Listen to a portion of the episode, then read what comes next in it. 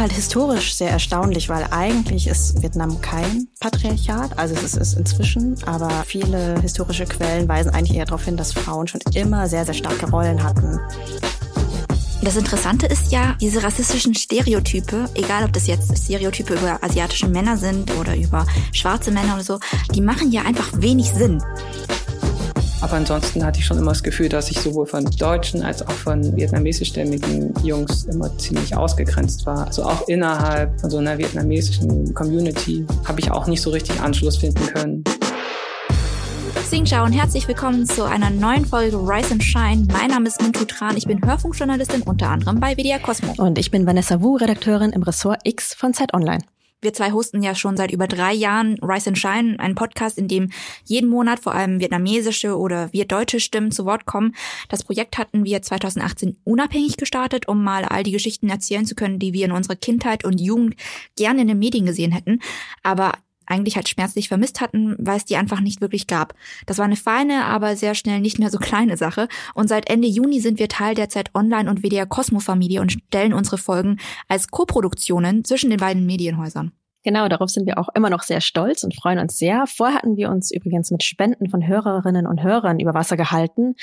Die brauchen wir mit dem Wechsel nicht mehr. Alle Steady-Abos müssten deswegen inzwischen gekündigt sein. Und außerdem haben wir allen, die uns mit einer Reisschüssel oder einem Bang Chung-Abo unterstützt hatten, auch ein kleines Abschiedsgeschenk geschickt. Und falls ihr kein Päckchen bekommen habt, einige sind nämlich auch schon zurückgekommen, meldet uns doch nochmal eure aktuelle Adresse an riseandshine.podcast@gmail.com. Jetzt aber zur Folge. Wir nehmen uns ja jedes Mal ein Thema vor und dieses Mal ist es Männlichkeit. Wir selbst gehen beide als Frauen durch die Welt, als cis-hetero-Frauen, machen damit auch ganz spezifische Erfahrungen, vor allem als südostasiatische Frauen. Das sind leider nicht nur gute. Mehr dazu könnt ihr in unserer Atlanta-Folge vom April hören. Gleichzeitig wissen wir, dass es andere Geschlechter nicht leichter haben und zum Beispiel auch asiatische Männer in mehrheitlich weißen Gesellschaften ähm, sehr spezifische Erfahrungen machen. Genau, aber was bedeuten Männlichkeit und Mannsein überhaupt? Was bedeuten diese Worthilfen insbesondere für vietnamesische Menschen in Deutschland? Und welche Erfahrungen machen sie zu Hause und welche in der deutschen Gesellschaft? Gibt es überhaupt einen Unterschied? Darüber wollen wir mit zwei Gästen sprechen, nämlich den Künstler Ming de Quab und den GQ Gentleman des Jahres, Long Nguyen. Die beiden hatten wir auf dem Zeit Online Podcast Festival zu uns auf die digitale Bühne eingeladen und wir werden in der Folge immer mal wieder Ausschnitte davon abspielen. Außerdem haben wir uns vorgenommen, für jede Folge auch unsere Eltern zu befragen, weil sie mit ihrer Migrationserfahrung, aber auch einfach, weil sie eine ganz andere Generation sind, nochmal eine ganz andere Perspektive reinbringen als wir zum Beispiel oder gleichaltrige Menschen. Mhm. Ihr werdet also auch später noch von unseren Vätern hören. Ja, ihr habt es vielleicht im Hintergrund gehört, Vanessa nimmt von zu Hause auf und ich vom Studio hier in Köln. Man hört die Karte im Hintergrund, aber das ist ja auch irgendwie ganz charmant. Ähm, jetzt aber erstmal zu unseren Gästen. Ne? Die stellen wir erstmal ein bisschen vor. Zuerst vielleicht im Minduk Farm. Er ist Künstler und Performer. Wir haben ihn vor zwei Jahren bei einer Open Stage Veranstaltung in Berlin kennengelernt. Voicemail heißt die Serie ähm, und äh, da geht es darum, dass Menschen mit asiatischem Background eine Bühne bekommen für Spoken Word, für Comedy, Performance und Musik. Und da trat eben auch Dück auf, verkleidet als riesige Orchideenblüte und er las erst aus seinem Tagebuch vor, das er mit 15 Jahren geschrieben hatte und dann aus einem Brief, den er heute sozusagen mit Ende 20 seinem 15-jährigen Ich mitgeben würde. The orchid is often used as a metaphor for unusual beauty and rarity and might imply a positive association. Yet it breaks my heart that I have to witness that you are taught your existence within this standardized, heteronormative society was not just only a failure, but a failure that you have to feel guilty about and that you were put in charge. Ja, das Orchideen-Outfit denke ich bis heute noch manchmal. Das war einfach wunderschön und da waren halt diese charakteristischen großen weißen Blütenblätter oben rechts, links und unten so hellrosa Lippen, glaube ich, nennt man die. Mhm aus Schaumstoff geschnitten und dann mit Stoff überzogen. Später hat Dirk übrigens auch im Bin ich süß-sauer Podcast mit Zung und Gang über die Kunst des Aufblühens gesprochen. Das ist ein sehr berührendes Gespräch geworden, das wir euch sehr empfehlen können. Wir verlinken es euch auch und auch Dirks Insta, wo ihr mehr von seiner künstlerischen Arbeit sehen könnt. Ja, wenn man sich Dirk und sein ganzes Schaffen ansieht, dann verkörpert er eine Männlichkeit, die vielleicht viele nicht als klassisch männlich bezeichnen würden. Er hat lange Haare, ist sehr sanft im Auftreten, bezeichnet sich selbst auch als queer. Ähm, unser zweiter Gast hingegen wurde sogar mehr oder weniger offiziell zum männlichen Mann ausgezeichnet. Long Nguyen. also er hat einen Wettbewerb gewonnen ähm, vom Lifestyle-Magazin GQ und ist jetzt Gentleman des Jahres 2021. Ähm, Im April Herzlichen war Glückwunsch da nochmal. ja, herzlichen Glückwunsch. Uh. Äh, Im April war Longs Gesicht auch auf allen Covern des Magazins zu sehen. Für mich tatsächlich das erste Mal, dass ich einen asiatischen Mann auf dem Koffer eines deutschen Männermagazins gesehen habe. Ich weiß nicht, wie es dir ging, Vanessa. Ja, ebenfalls. Also ich achte jetzt auch nicht so sehr auf die Cover von Männermagazinen, aber es ist schon so, dass asiatische Männer krass unterrepräsentiert sind im Vergleich zu anderen Männern. Dazu auch noch gleich mehr.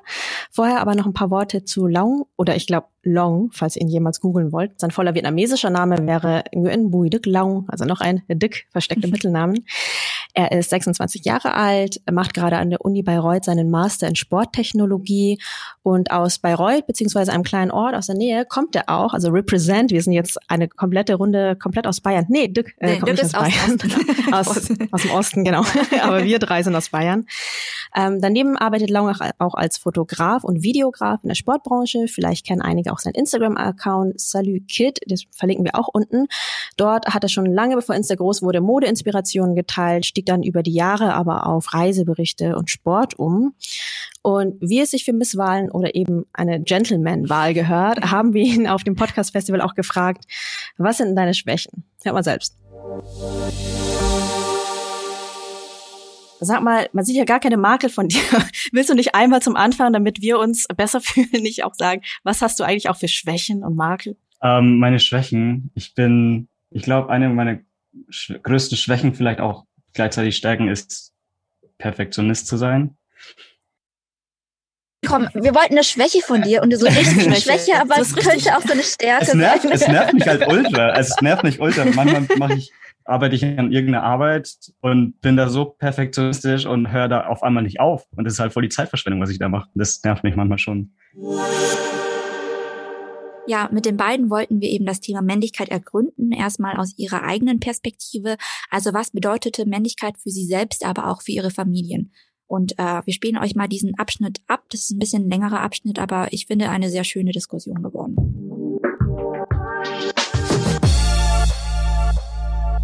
Zum Einstieg irgendwie die Frage ähm, an Dück erstmal. Du hast dich ja viel damit auseinandergesetzt, arbeitest auch künstlerisch mit diesem Thema, auch zum Patriarchat. Was bedeutet Männlichkeit für dich? Also verbindest du das mit bestimmten Attributen? Bedeutet dir überhaupt das noch irgendwas? Ja, ich glaube, Männlichkeit ist für mich sowas ziemlich Fremdes. Äh, etwas, was ich nie wirklich erreichen könnte. Von außen gesehen, was, das war so immer das Feedback. Aber was ich natürlich ähm, anfangs immer erreichen wollte.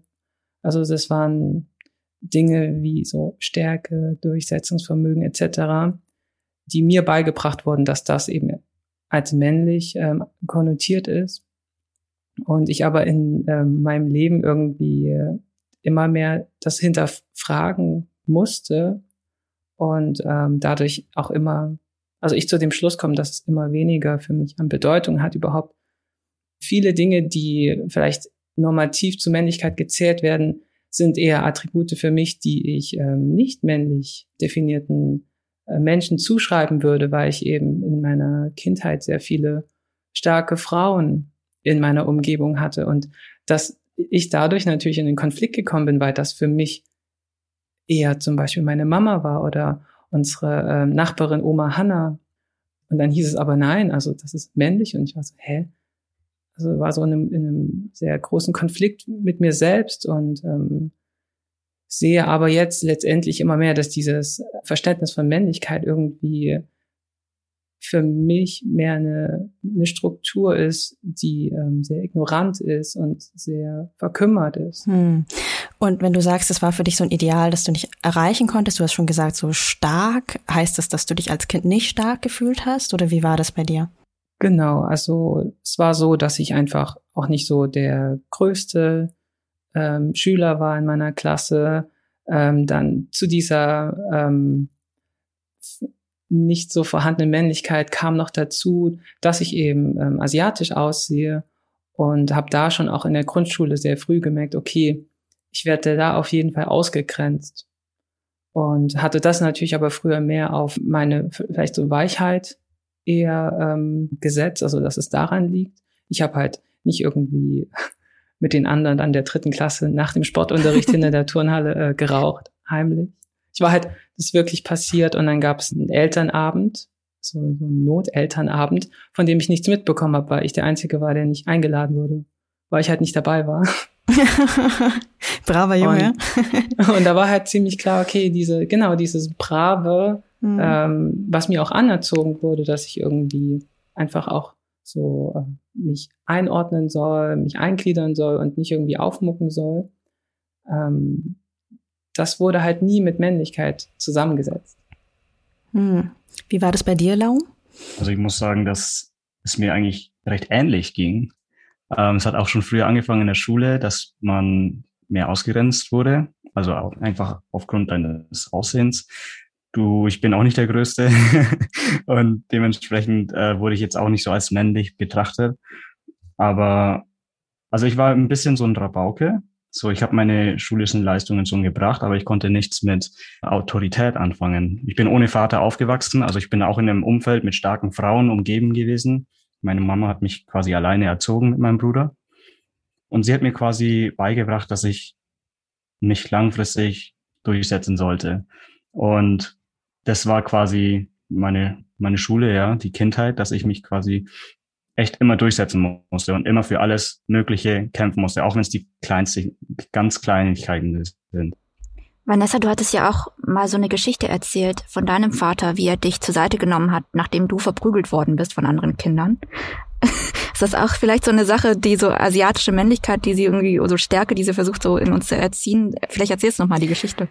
Ja, tatsächlich. Ähm, wir haben euch zwar eingeladen, weil wir, weil Mint und ich eher aus äh, weiblicher Perspektive auf dieses Thema gucken, aber natürlich ähm, soll nicht nur, seid ihr nicht als Männer eingeladen, um über Männlichkeit oder so zu sprechen, sondern ich finde es äh, gerade sehr spannend, wenn verschiedene Perspektiven zusammenkommen. Und ich muss sagen, mich haben die Kategorien früher auch sehr verwirrt, weil ich mich tatsächlich nie so als so zart und kümmernd und so gesehen habe. Und tatsächlich äh, war ich auch eher ähm, wild. Also ich habe auch gern gelesen, aber ich lieber im Wald Räuber gespielt, als irgendwie äh, so eine Puppe durch die Gegend zu tragen. Das habe ich einfach nicht verstanden. Und mein Papa hat mich aber auch sehr dazu erzogen, stark zu sein. Ähm, äh, Gerade weil wir in einem Asylbewerberheim die ersten Jahre waren und es ja, dort herrschen so ein bisschen andere Gesetze und es geht da sehr viel nach Mehrheiten und Zugehörigkeit. Also wir waren sehr wenige Vietnamesen, aber ganz viele andere, äh, viele aus Ex-Jugoslawien, Kosovo-Albaner zu der Zeit, es war Anfang der 90er und super aufgeladene, raue, gewaltvolle Stimmung eigentlich. Also es gab ständig Schlägereien, Leute haben sich angebrüllt, sich angefeindet. Das war irgendwie nicht gut und von der deutschen Gesellschaft kamen auch Anfeindungen. Also es war ja Anfang der 90er, Asylbewerberheime haben in ganz Deutschland gebrannt, so. Wir hatten Angst, dass unseres brennt, das hat zum Glück nicht gebrannt. Und in dieser Zeit hat mein Vater mich einfach zu absoluter Härte erzogen. So, er hat immer gesagt, so, ich darf mir gar nichts gefallen lassen von niemandem.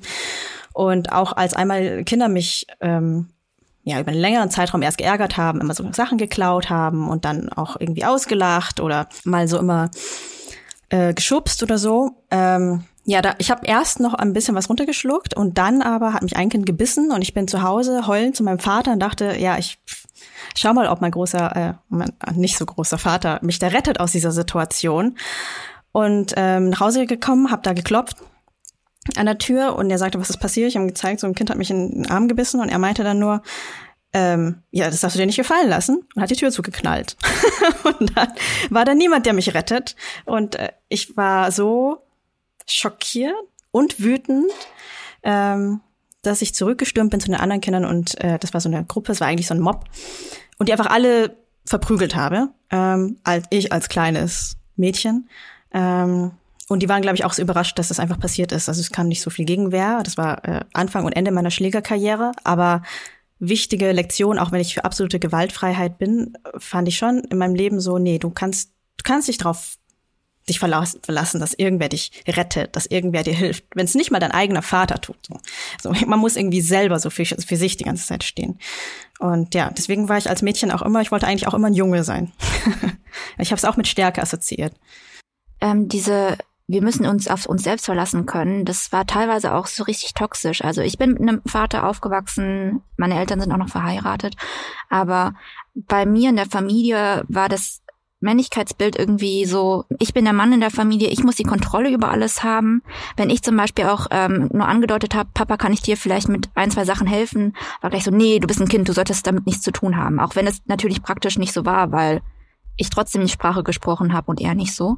Und ähm, der Druck, den mein Vater vor allem in den 90ern und frühen 2000ern gespürt hat, ähm, unsere Familie durchzubringen und finanziell irgendwie durchzubringen, damit wir irgendwie wirklich Essen auf dem Tisch hatten und so weiter, hat auch dazu geführt, dass er einfach viel getrunken hat. Und auch bei meiner Familie in Vietnam ist es so, dass du ähm, viele Männer hast, die an diesen hohen Erwartungen, der starke Mann zu sein, dass sie das einfach richtig fertig macht und ähm, Alkoholismus einfach ein richtig, richtig krasses Thema ist einfach.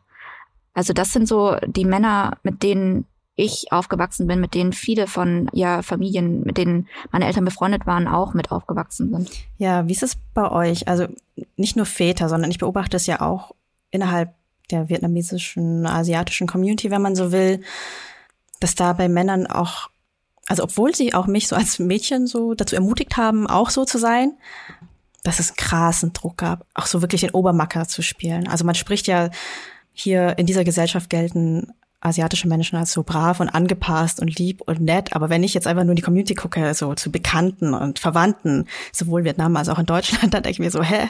Äh, also Statusgehabe, Stärke demonstrieren, wo nicht so viel Stärke ist, auch auf Kosten von nicht so männlichen Personen. Sag ich jetzt bewusst, sind nicht nur Frauen, sondern auch eben Jungs, die irgendwie als schwächer gesehen werden oder so. Richtig groß, richtig krass auch, was ich so beobachtet habe. Vielleicht wollt ihr auch irgendwie mal drauf eingehen, wie ihr das innerhalb von so, ja, so einem diasporischen Kontext erlebt habt. Äh, kann ich da gleich einhaken? Ja. Okay. Äh, und zwar glaube ich, dass da ja vor allem auch noch das Narrativ dazu kommt, dass eben unsere Eltern nicht nur aus Vietnam in ähm, die beiden deutschen Staaten eingewandert sind damals, sondern eben ja natürlich auch noch das Narrativ dazu kommt, dass sie ähm, den Krieg in Vietnam auch so miterlebt haben, so wirklich von Geburt an. Und eigentlich letztendlich, wenn ich jetzt von meinen Eltern spreche, dass es da schon so eine Art von Märtyrer äh, in den Gedanken gibt, weil man so für das Land eben alles gegeben hat. Man geht für das Land äh, in die ehemalige DDR. Man arbeitet dort unter sehr, sehr prekären ähm, Umständen. Und das Einzige, was man dann eigentlich so an Fazit ziehen kann, ist dann irgendwie, okay, wie können, das Einzige, wie wir irgendwie die Nachfolgegeneration, also unsere Generation, ähm, ein besseres Leben ermöglichen können, ist durch äh, Kapital. Und, und das merke ich eben ganz oft, dass dann eben Statussymbole was super Wichtiges sind, ja, weil ähm, das einfach früher nicht da war und irgendwo eine Art von Sicherheit gibt. Und ich habe das auch mal von einer äh, Freundin gehört, die auch meinte, dass das Bedürfnis unserer Eltern ist eben Sicherheit, währenddessen unser Bedürfnis gar nicht Sicherheit ist, sondern eben Selbsterfüllung aufgrund dessen, weil wir schon relativ sicher ähm, geboren werden und, und aufgewachsen sind. Und, und das spiegelt sich auch in Männlichkeit eben wieder. Ich ich habe zum Beispiel nie Fußball gespielt, aber ich sollte eigentlich immer so sportlich sein und ich sollte immer so mit den Jungs abhängen, aber ich habe halt lieber Klavier gespielt oder habe gesungen und das waren Dinge, die mich erfüllt haben und ähm, was auch immer ein sehr langer Kampf war, ähm, gerade meinen Papa davon auch zu überzeugen, dass ich das gern mache und auch so zu meiner Berufung machen möchte. Und ähm, er sich natürlich trotzdem immer Sorgen gemacht hat, so ja, wie willst du dein Geld reinspielen? Und ähm, ihm das dann zu verdeutlichen, dass mir das das wert ist, ähm, hat eben auch einige Jahre gedauert. Wisst ihr, was ich manchmal denke? Dass unsere Elterngeneration erinnert mich so sehr manchmal an die Großelterngeneration von der äh, weißen deutschen Gesellschaft. Wisst ihr, so diese Härte, der Opa, der im Krieg war und irgendwie auch anderen so Härte äh, erwartet. Aber bei uns ist es halt jünger, ne? also 70er Jahre und wir sind halt deren Kinder. Gab's bei dir, Long, irgendwelche Vorstellungen, die deine Mutter zum Beispiel hatte oder an deinen Bruder auch, was ihr als Männer in der Familie irgendwie werden sollt, machen müsst? Also meine Mutter wollte eigentlich immer, dadurch, dass sie uns alleine aufgezogen hat, dass wir glücklich sind. Das hat sie quasi immer uns so kommuniziert. Aber klar hat dann irgendwie die, das, das vietnamesische Gen aus ihr gesprochen und sie hat gesagt, ich wünsche mir einen Rechtsanwalt und einen Doktor. das, hätte, das fand sie auf jeden Fall sehr cool. Im Endeffekt hat sie nichts von den beiden bekommen. mein Bruder zum Beispiel, der promoviert gerade, also einen Doktor bekommt sie, aber nicht den klassischen Doktor, den man, also einen Arzt. Aber sie hat schon darauf geachtet, dass wir gut durchziehen. Naja, aber du bist jetzt Ingenieur geworden. Das ist jetzt auch nicht so der unmännlichste Beruf, um es mal so zu sagen. Das stimmt. Ähm, ich bin Ingenieur geworden, ursprünglich mit der Motivation, Geld zu generieren und einen sicheren Job zu haben. Quasi das, was, womit ich erzogen wurde.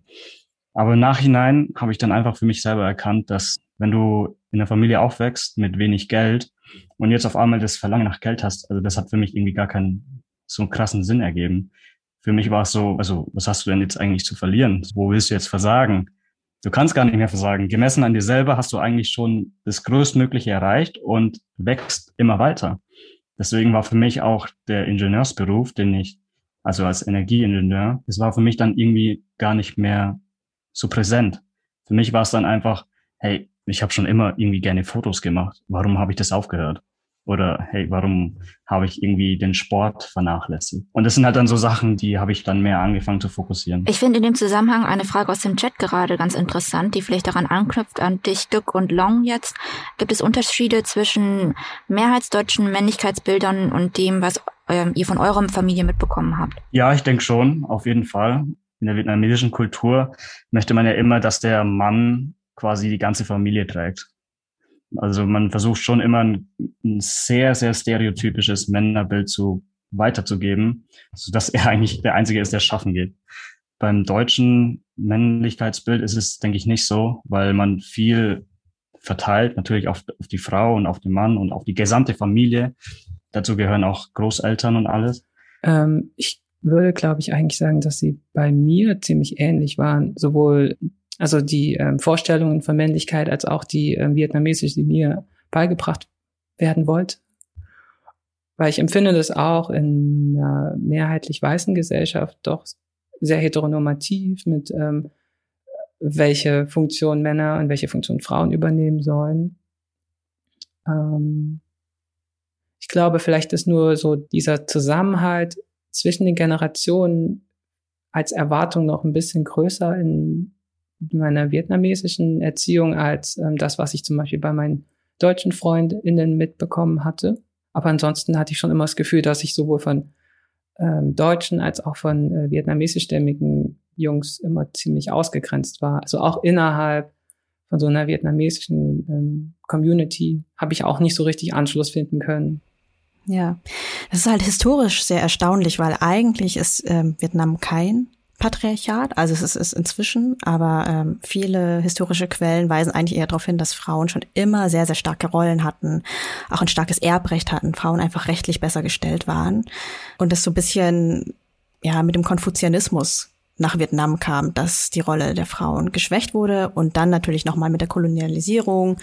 Und dann, glaube ich, hat Krieg auch nochmal viel durcheinander gebracht, aber so komplett so unterbuttern konnte man die Frauenrolle eigentlich nie. Ich meine, es ist ja auch ein kommunistischer Staat.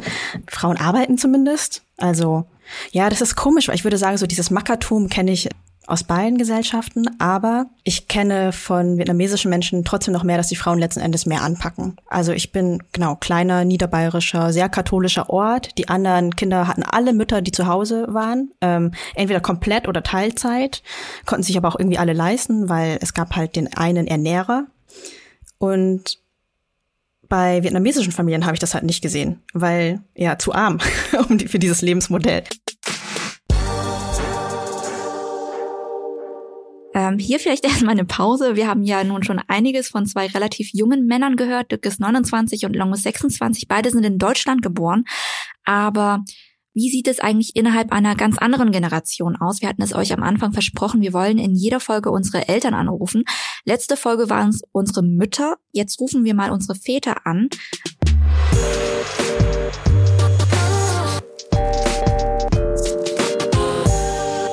Nicht garantieren, dass mein Vater rangeht. Also mein Papa heißt ähm, Lang und ich nenne ihn Ba. Das ist das südvietnamesische Wort für Papa.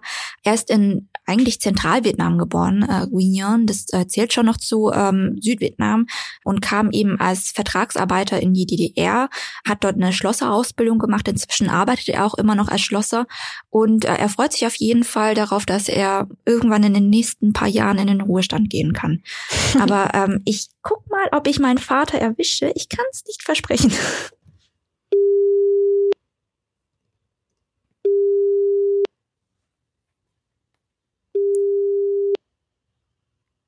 Ja. Hallo Baba, con đây mình thư đây. Ciao Chulang. Hallo Chulang, ich bin Sven. Ähm, Ich wollte dich was fragen. Papa, du bist ja ein Mann. Wie war das früher in Vietnam, als du klein warst? Was hast du gedacht, was Männer sein müssen? Ở Đức họ nghĩ đàn ông phải In Deutschland dachten ja zum Beispiel viele, dass Männer stark sein und die Familie ernähren müssen und niemals weinen dürfen. Hast du das auch so gelernt? thì ngày xưa chú cũng được dạy như vậy không? Allgemein kann man sagen, dass früher in Südvietnam vor allem die Männer gearbeitet haben. Die Frauen blieben zu Hause und haben sich um die Kinder gekümmert, Haushalt gemacht und gekocht. Und die Männer mussten das Geld nach Hause bringen, um die Familie zu versorgen. Äh, äh, Und wie ist es heute? Gibt es noch Unterschiede zwischen Männern und Frauen? Heute ist aber alles anders. Vieles hat sich verändert, weil viele Kulturen nach Vietnam gekommen sind und viele neue Werte mitgebracht haben. Ein Beispiel, schau mal das Thema Scheidungen an. Früher gab es sehr selten Scheidungen, wirklich sehr wenige. Heute lassen sich viele Menschen scheiden. Rồi kể kể cả người đàn ông Còn- bây giờ ở Việt- ở Việt Nam cũng vậy Und die Männer, die haben sich auch heute verändert. Die Männer sitzen nicht nur rum und warten, bis die Frau das Essen auftischt, um zu essen. Heute hat sich die Situation im Land an die Welt angepasst. Vietnam hat viel von den verschiedenen Kulturen gelernt, die ins Land gekommen sind. Männer müssen ihren Frauen im Haushalt helfen.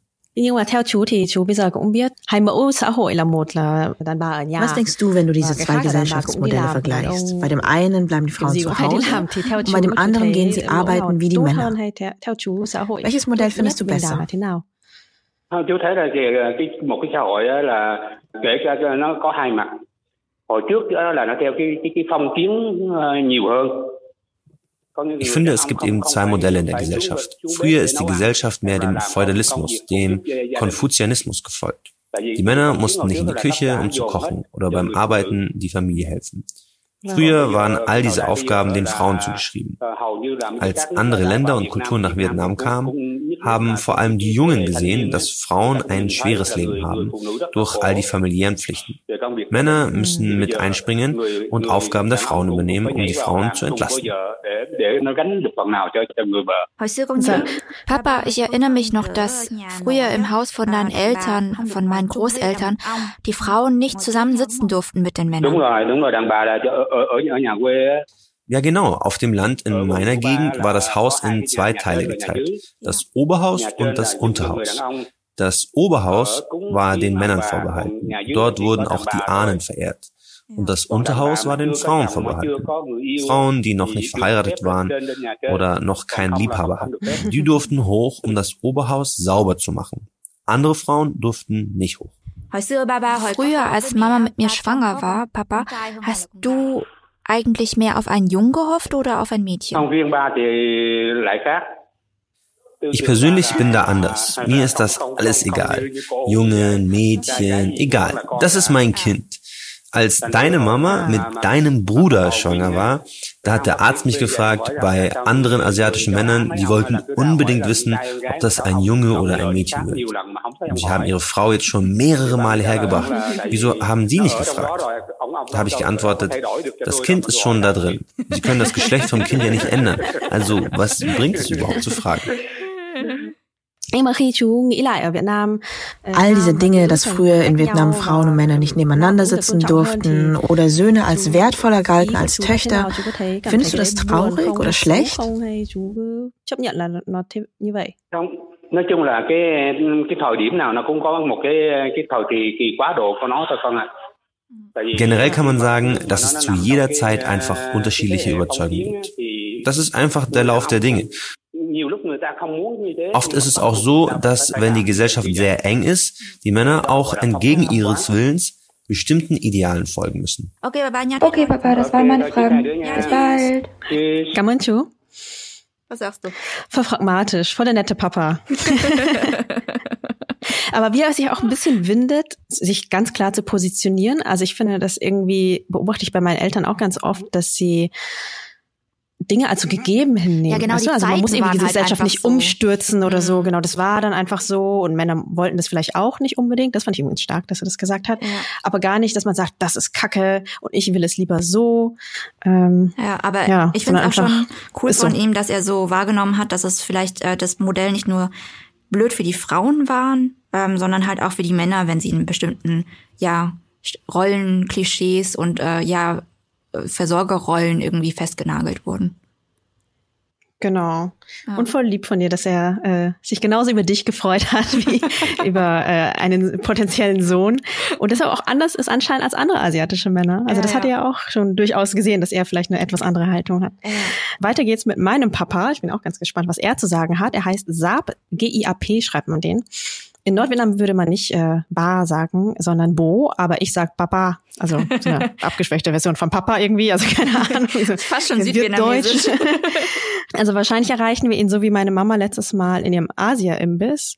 Ähm, es ist nämlich auch gerade Mittagszeit, also alle Wahrscheinlichkeiten nach muss er kochen, alle Wahrscheinlichkeiten nach ähm, werdet ihr jetzt ganz lautes Zischen von den Pfannen hören, klirrende Wokpfannen und so. Ähm, sorry schon mal dafür, aber anders kann man meine Eltern einfach nicht sprechen. Die sind einfach immer dort und immer, immer kochen sie irgendwas. Ich würde ja? mal sagen, get over it, damit sind wir aufgewachsen, das ist der Sound unserer Kindheit. Genau. ja. So.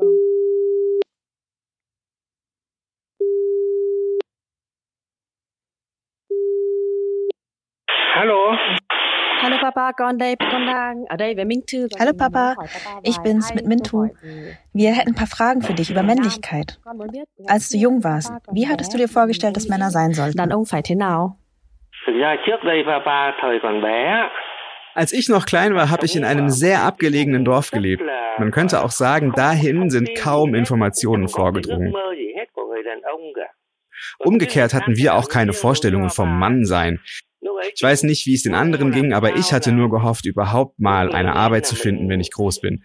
Eine, die mich satt macht. Das hätte mir gereicht. Genug zu essen. Nicht nur irgendwelche Knollen, sondern Reis.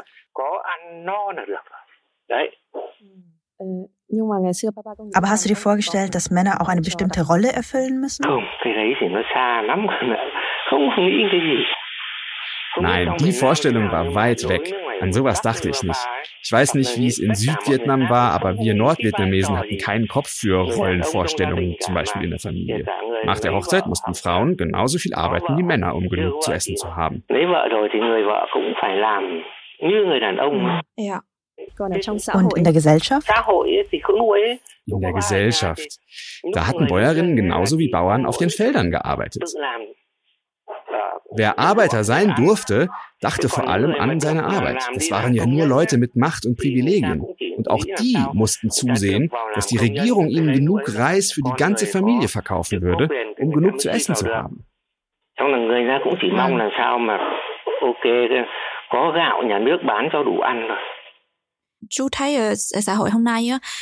Und die Gesellschaft heute, denken die Männer anders?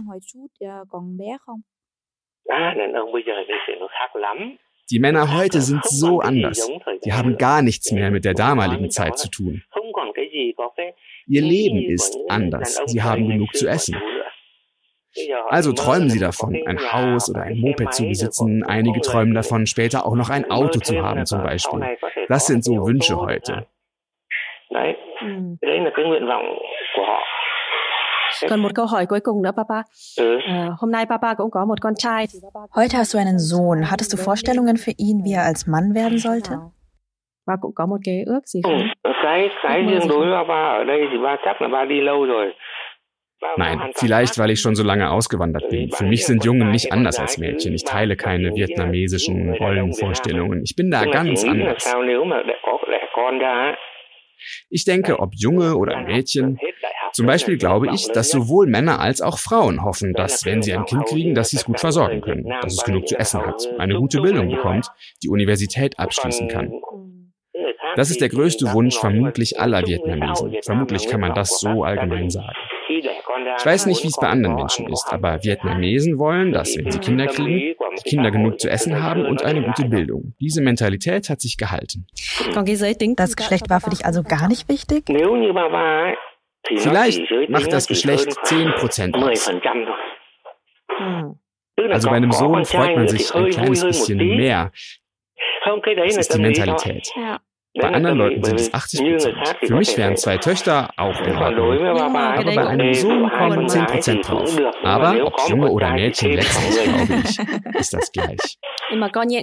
Wenn ich das als deine Tochter so höre, macht mich das ein bisschen traurig, dich nicht? Nein, mich macht das nicht traurig.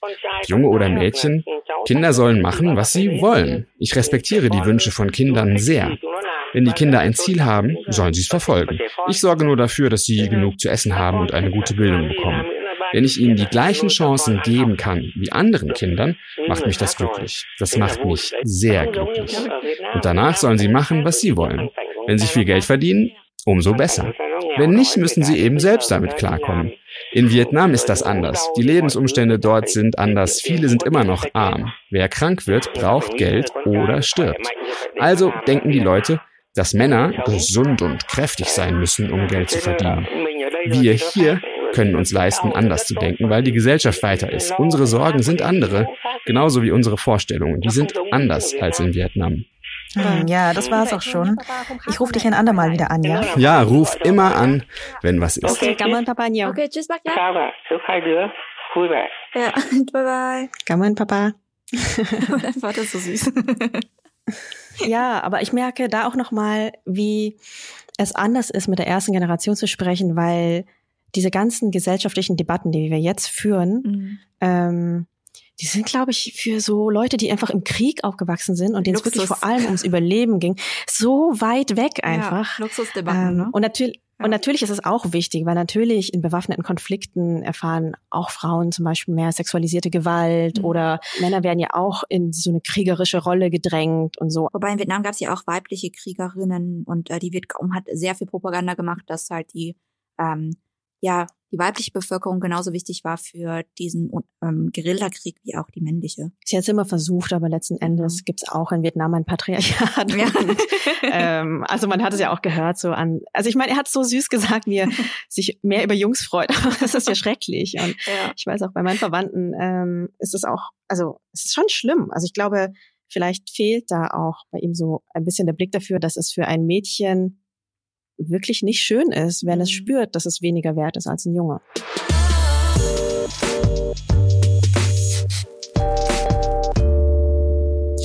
Naja, ähm, das waren Männlichkeitsbilder, mit denen wir konfrontiert waren, als wir aufgewachsen sind, als Mädchen, als Töchter. Wir wollen aber auch über den Blick von anderen Menschen auf asiatische Männer sprechen, vor allem von weißen Menschen. Ähm, während im Westen nämlich asiatische Weiblichkeit ja seit Jahrhunderten exotisiert und erotisiert wurde, ähm, im Grunde heißt das einfach für viele weibliche asiatische Personen, dass sie einem höheren Risiko für sexualisierte Gewalt ausgesetzt sind, haben viele asiatische Männer eher so das Gegenteil erlebt. Mhm. Äh, ihr kennt diese Klischees wahrscheinlich vor allem aus amerikanischen, also US-amerikanischen Medien. Da werden ja asiatische Männer, wir sagen jetzt asiatisch, wir meinen ostasiatisch, südostasiatisch, entweder als sehr martialisch dargestellt, also als Kampfkünstler, also Jet Li, Bruce Lee und diese ganzen Jackie Chan und so. Kampfkün Kampfkünstler, aber damit irgendwie auch als Schreckensbilder und unnahbare Personen, also nicht Mhm. ganz menschliche Personen, oder ge als genau das Gegenteil, als schwach, als verweichlicht und ähm, irgendwie lächerlich. Und ähm, da schon ziemlich lang, zum Beispiel in Breakfast at Tiffany's, das ist ja ein absoluter Filmklassiker, da spielte der weiße Schauspieler, das war auch Yellowfacing, äh, da Mhm. spielte Mickey Rooney die Rolle ähm, des Nachbarn äh, von Holly Golightly äh, und er spielte den Mr. Yuniyoshi. Wir spielen euch hier den Ausschnitt, Triggerwarnung, es ist wirklich nicht sehr nett gegenüber asiatischen Menschen, rassistisch. Ja, spult ein paar Sekunden vor, wenn ihr das nicht hören wollt. In 30 seconds, I got to call the police. All the time a disturbance. I cannot sleep. I got to get to my rest. I'm an artist. Ja, in aktuelleren Filmen waren die asiatischen Jungs und Männer oft eher Computernerds mit Brille, äh, mit denen Hm. die Hauptfigur auf gar keinen Fall romantisch anbandeln will, wie zum Beispiel die Figur Long Duck Dong in der romantischen Filmkomödie Sixteen Candles. Auf Deutsch heißt der Film Das darf nur ein Erwachsener. Auch hier wieder Triggerwarnung. Spult ein bisschen vor, wenn ihr das nicht anhören wollt. What's happening, hot stuff?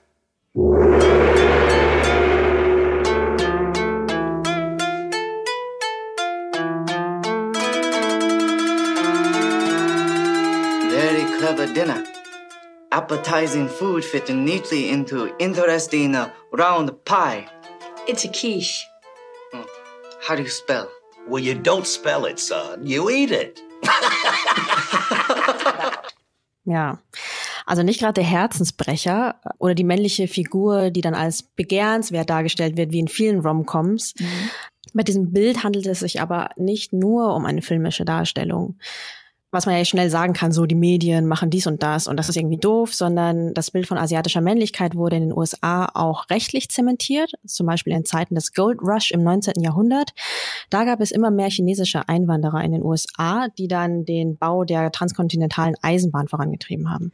Ja, zunächst wurden sie deswegen toleriert. Ähm, es war harte Arbeit und sie wurden schlechter bezahlt, aber die Stimmung kippte schnell gegen die chinesische Minderheit. Also Ehefrauen und Kinder nach Amerika zu holen war eh verboten. Das hat auch den Bevölkerungswachstum dieser Community auf bequeme Weise begrenzt. Da gab es auch ein Gesetz, das dieses Verbot tatsächlich auch legalisiert hat im Jahr 1875, der Page Act. Um 1880 kamen auf eine chinesische Frau damals 27 chinesische Männer. Das heißt also, die meisten chinesischen Männer, die lebten unter sich in Gruppen miteinander. Wegen der Gesetze war es für sie aber auch verboten, überhaupt zum Beispiel weiße Frauen zu heiraten. Ja, und mit der Fertigstellung der Eisenbahn nahm dann auch ganz schnell der wirtschaftliche Wert von chinesischen Arbeitskräften ab. Also viele verloren dann auch ihre Jobs, waren dann Tagelöhner, konnten auch kaum aufsteigen. Und gleichzeitig aber stieg die Angst von weißen Menschen vor den chinesischen Arbeitern, weil die weißen Männer auch die Jobs halt haben wollten, die vorher vor allem die chinesische Minderheit ausgeübt hatte. Ähm, allerdings für weniger Bezahlung. Also das war dann die Angst vor dem Lohndumping. Chinesische Arbeiter wurden daraufhin aus Bau- und Minenjobs herausgedrängt und suchten sich andere Arbeit. Und die einzige schlecht bezahlte Arbeit, die sie in den USA bekommen haben, waren Jobs, die traditionell mit Frauen verbunden waren. Also in Waschsalons, in Küchen zum Beispiel. Und das hat natürlich auch weiter zum Stereotyp des entmännlichten asiatischen Mannes beigetragen. Das Interessante ist ja, finde ich, diese rassistischen Stereotype, egal ob das jetzt äh, Stereotype über asiatische Männer sind oder über schwarze Männer oder so, die machen ja einfach wenig Sinn. Also auf der einen Seite seien sie entmännlicht, auf der anderen Seite seien sie eine Gefahr für die guten weißen US-amerikanischen Frauen. Und äh, mhm. diese Stereotype, die durch diese Geschichte entstanden sind, die spielen eben bis heute in der Medien- und Unterhaltungsbranche eine Rolle. Also auch im Dating, es gibt Untersuchungen der Online-Plattform OkCupid, das ist eine Online-Dating-Plattform, dass eben asiatisch aussehende Männer auf deren Plattform von allen Gruppen die wenigsten Likes bekommen. Und das liegt eben auch mit diesen ähm, Stereotypen zusammen, die wir vorhin aufgezählt haben, die in Medien sind. Also, dass man die nicht als romantische Gegenparts haben will, dass die irgendwie so ein bisschen creepy sein. Also gleichzeitig ja. auch irgendwie so ein bisschen ja eine Gefahr. Ja, und darüber haben wir auf dem Podcast-Festival auch mit Dick und Laun gesprochen, welche Stereotype sie erlebt haben und wie sie sie auch geprägt haben. Sind das so Dinge, die ihr auch irgendwie widerfahren habt im Leben, irgendwie aufwachsen, Dating? Habt ihr solche Zuschreibungen auch irgendwie mal mitbekommen bei euch persönlich? Voll. In der Jugend, wenn du anfängst, du fängst ja irgendwann mal an, Mädels zu mögen. Und dann guckst du natürlich, wie du ankommst in der Gruppe. Und wenn du dann merkst, dass äh, andere einfach besser ankommen als du, obwohl du jetzt einfach von, von der Persönlichkeit oder in der Clique genauso da bist, macht man sich natürlich schon Gedanken, so woran könnte das jetzt liegen. Aber wenn man dann irgendwann ein paar Jahre später mal reflektiert und guckt, hey, wie, wie ist denn der asiatische Stereotyp, wie wird der übermittelt über Filme, über die Medien oder etc., dann ergibt es alles schon Sinn. So, es macht schon Sinn, weshalb mhm. man eben so ankommt, wie es, wie es ist.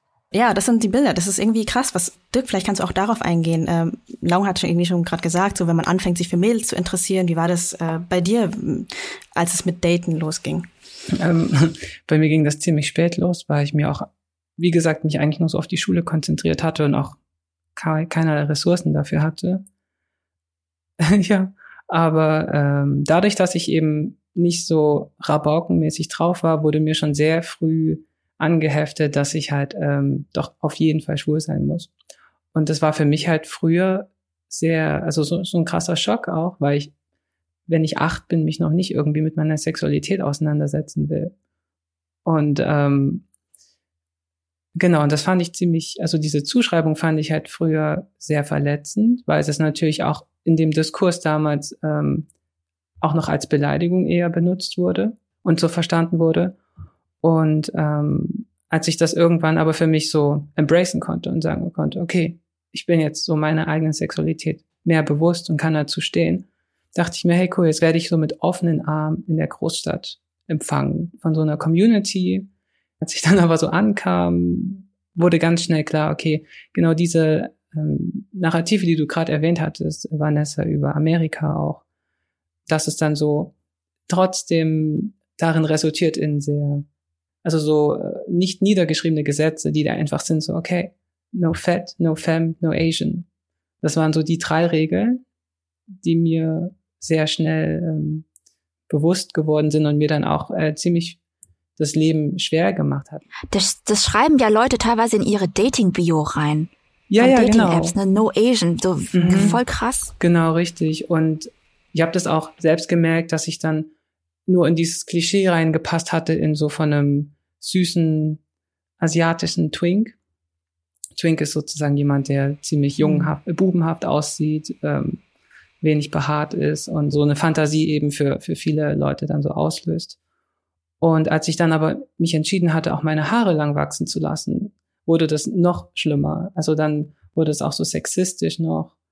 Und ähm, weil dann gesagt wurde, boah, du kannst keine langen Haare tragen, du bist doch irgendwie ein Mädchen. Und ähm, ich habe das auch in äh, früheren Beziehungen dann so sehr stark mitbekommen, dass ich Gegenwind bekommen hatte, weil ich nicht mehr in dieses süße Bild reingepasst hatte, auch so gehörig zu sein, sondern auf einmal irgendwie für mich progressiv sein wollte, mich ausprobieren wollte, was, was Gender ist und dort auf äh, sehr viel Ignoranz gestoßen bin und auch eben Hass, ne? So viel zu äh, Queerfeindlichkeit auch innerhalb ähm, der, der Gay-Community zum Beispiel. Wir haben das Thema ja auch schon ganz kurz angerissen in unserer Folge, wo wir äh, Misogynie und Frauenhass und ähm, ja Frauenbilder gegenüber asiatischen Frauen eben ähm, aufgegriffen haben, wo Martin auch ein äh, schwuler Mann uns erzählt hat, dass er halt ähm, dass immer automatisch ausgegangen ist, dass er Bottom ist, also beim Sex dann der Empfänger sozusagen. Einfach aufgrund ja se seines Aussehens. Was für mich zum Beispiel auch ganz schockierend war, ich hatte mich gerade ganz frisch dort angemeldet auf so einem ähm, Portal und hatte nur ein Bild von mir hochgeladen. Ich war gerade 18. Und die erste Nachricht, die ich bekomme, war TG. Und ich war so, was ist TG? Und irgendwann kam halt raus, dass das halt Taschengeld ist. Also, dass wirklich auch mir vermehrt Leute geschrieben hatten, einfach nur so, hey, willst du Taschengeld? Oh mein Gott. Und das war natürlich Nein. auch so mit 18, ne, so, what? ähm, und das hat sich auch lange durchgezogen. Also, das ging äh, noch zehn Jahre später auch so weiter. Ja. Das sind jetzt Erfahrungen von anderen Männern. Wie war das bei dir, äh, Long, von Frauen? Also hast, kommt es dir wirklich, also natürlich kannst du es nicht eins zu eins übersetzen, aber gab es für dich als asiatischen Mann andere Erwartungen als jetzt nur als europäischen weißen Mann? Ja, grundsätzlich war das so, dass kein Interesse bestand und erst als im Gespräch heraus, quasi, als man meine Persönlichkeit kennengelernt hat, dass man gemerkt hat, wie ich so ticke und wer ich bin, dann gab es immer die gleiche Antwort so, oh krass, hatte ich jetzt gar nicht auf dem Schirm. Oder man hat quasi, ah ja, es bestand einfach im Endeffekt kein Interesse mhm. und demnach hat man sich auch keine Hoffnungen oder Erwartungen an, an mir gehabt und dementsprechend konnte ich auch gar nicht verkacken. Also es war eigentlich immer okay. Also man kann immer überzeugen irgendwie, aber es war halt schon irgendwo nicht ganz so cool, finde ich. Aber es fängt ja auch an, sich zu ändern. Vor allem in der Popkultur gibt es jetzt immer mehr asiatische Männer, die eben auch der hotte, ja, auf romantische Art begehrenswerte männliche Haupt Darsteller in Filmen sind. Ein Beispiel war ja Crazy Rich Asians, das haben wir auch im Podcast besprochen, wo der Hauptdarsteller Henry Golding einige Herzen gestohlen hat. Und worauf ich mich auch sehr freue, es kommt bald ein Marvel-Superheldenfilm mit dem ersten asiatischen Superhelden raus. Shang-Chi and the Legend of the Ten Rings mit dem kanadischen Schauspieler Simu Liu. Ja, was auch verrückt ist, ist einfach der Einfluss von K-Pop. Ich glaube, da könnten wir auch eine komplette Folge darüber machen. Ja. Die Popularität von K-Pop und K-Pop-Boybands, vor allem wie im BTS, die hat speziell koreanische Männer auf der Skala, ich nenne sie mal Männer, die junge Mädchen hot finden, nach sehr weit oben Mhm. katapultiert. Ähm, wobei ich sagen muss, ich finde das auch so ein bisschen weird. Das trifft erstens exklusiv koreanische Männer und viele andere asiatischen Männer versuchen sich dann so koreanisch zu stylen, um da sozusagen noch mit irgendwie zu, Ja. äh, ähm, da mitspielen zu können. Aber es hat auch irgendwie eine komische, exotisierende Note. Ja, also ich frage mich dann halt immer, mh, versuchen sie davon irgendwie zu profitieren oder ist das einfach eine neue Ästhetik, die zum Beispiel entstanden ist? Weil diese ganzen K-Pop-Bands, die sind ja auch nicht so stereotyp männlich, ne? Also äh, BTS oder so, die schminken sich ja auch sehr Genau. stark, Mhm. die sind sehr dünn, haben so perfekte Haut ähm, und reden ja auch ganz viel über Beauty irgendwie. Also es ist auch nochmal so ein eigentlich neues Männlichkeitsbild, das entsteht, auch irgendwie ein bisschen fetischisiert wird. Also ich habe durchaus auch schon von einigen gehört, dass sie äh, seitdem K-Pop so groß ist, nochmal ganz anders angeschaut werden. Aber es ist nicht nur K-Pop. Also ist es sich auch mal aufgefallen, dass japanische Männlichkeit auch äh, eine Rolle spielt? Also es gibt ja noch diese ganzen äh, Japan-Fans, nenne ich sie mal ganz neutral. Und ähm, ich hatte schon auch immer das Gefühl, dass zum Beispiel unter den Wirt-Jungs japanisch sein quasi das nächst Coole ist. Das war aber davor, das war vor der koreanischen Ästhetik Welle. da. Das war vor der Ja. koreanischen Welle, das war diese Manga-Anime-Welle, ne? Da gab's dann auch Ja. äh, viele ja vietnamesische Jungs, die dann diese typischen Manga-Fan-Frisuren hatten, die so sehr krass lange Haare nach oben gestylt waren. Kannst du dich erinnern? Mit ganz vielen verschiedenen Haarfarben und so. Ja, aber das ist ja eine spezielle Subkultur. Ich meine Ja. jetzt eher so Leute, die sich dann so ein Dutt gebunden haben zum Beispiel und so Oh. auf die Samurai-Ästhetik gegangen sind. Aber es kann ja auch daran liegen, dass ja die, ähm, wir haben es ja in unserer Essensfolge schon ein bisschen angeschnitten, dass eben ähm, Japan als Land nicht das von Weißen unterdrückteste Land, asiatische Land der Welt ist. Hm. Also dass ähm, Weiße gegenüber Japan noch irgendwie einen anderen Respekt haben als gegenüber anderen asiatischen Ländern.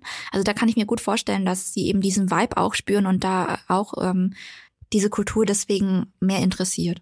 Ja, was politisch betrachtet aber auch voll traurig ist. Japan einfach auch so eine Imperialmacht ist, die wirklich nicht cool mit Minderheiten und anderen Nationen umgeht. Aber Ja. das ist nochmal ein ganz anderes Thema. Ja, ähm, soweit von uns zum Thema asiatische Männlichkeiten. Wir sagen es mal im Plural.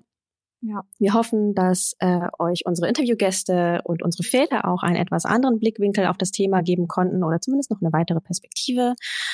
Und hoffen auch, dass sich das Bild von asiatischer Männlichkeit im Westen ganz, ganz bald stark verändert. Ich meine, K-Pop ist, glaube ich, erstmal gut, würde ich sagen. Ja. Und es hört sich auch einfach gut an. ähm, aber dass sich das einfach normalisiert, weißt du, dass man auch nicht irgendwie ein K-Pop-Star sein muss, um irgendwie ja, als normal, begehrenswert oder auch nicht zu gelten. So einfach diese Mitte zwischen äh, Kampfkünstler und Supernerd. Ja, das sind, glaube ich, gute letzte Worte. Ähm, ich würde sagen, das war's von uns. Wir hören uns wieder nächsten Monat. Wenn ihr Feedback an uns habt, wenn ihr irgendwie ähm, uns schreiben wollt, wie ihr asiatische Männlichkeiten erlebt habt, ähm, ob ihr da persönliche Erfahrungen habt oder ob ihr da vielleicht auch Meinungen dazu habt oder auch vielleicht andere Erfahrungen gemacht habt als ähm, unsere Interviewgäste und unsere Väter, äh, schreibt uns gerne per Mail an riceandshine.podcast.gmail.com oder ähm, schickt uns eine Instagram-Nachricht. Ähm, wir lesen die Mails alle. Wir brauchen da ein bisschen länger, weil es einfach sehr viel auf einmal ist, aber wir antworten auf jeden Fall. Aber äh, ich würde sagen, wir hören uns bis spätestens nächsten Monat. Genau, bis dann. Rise and Shine, ein Podcast von Cosmo und Zeit Online.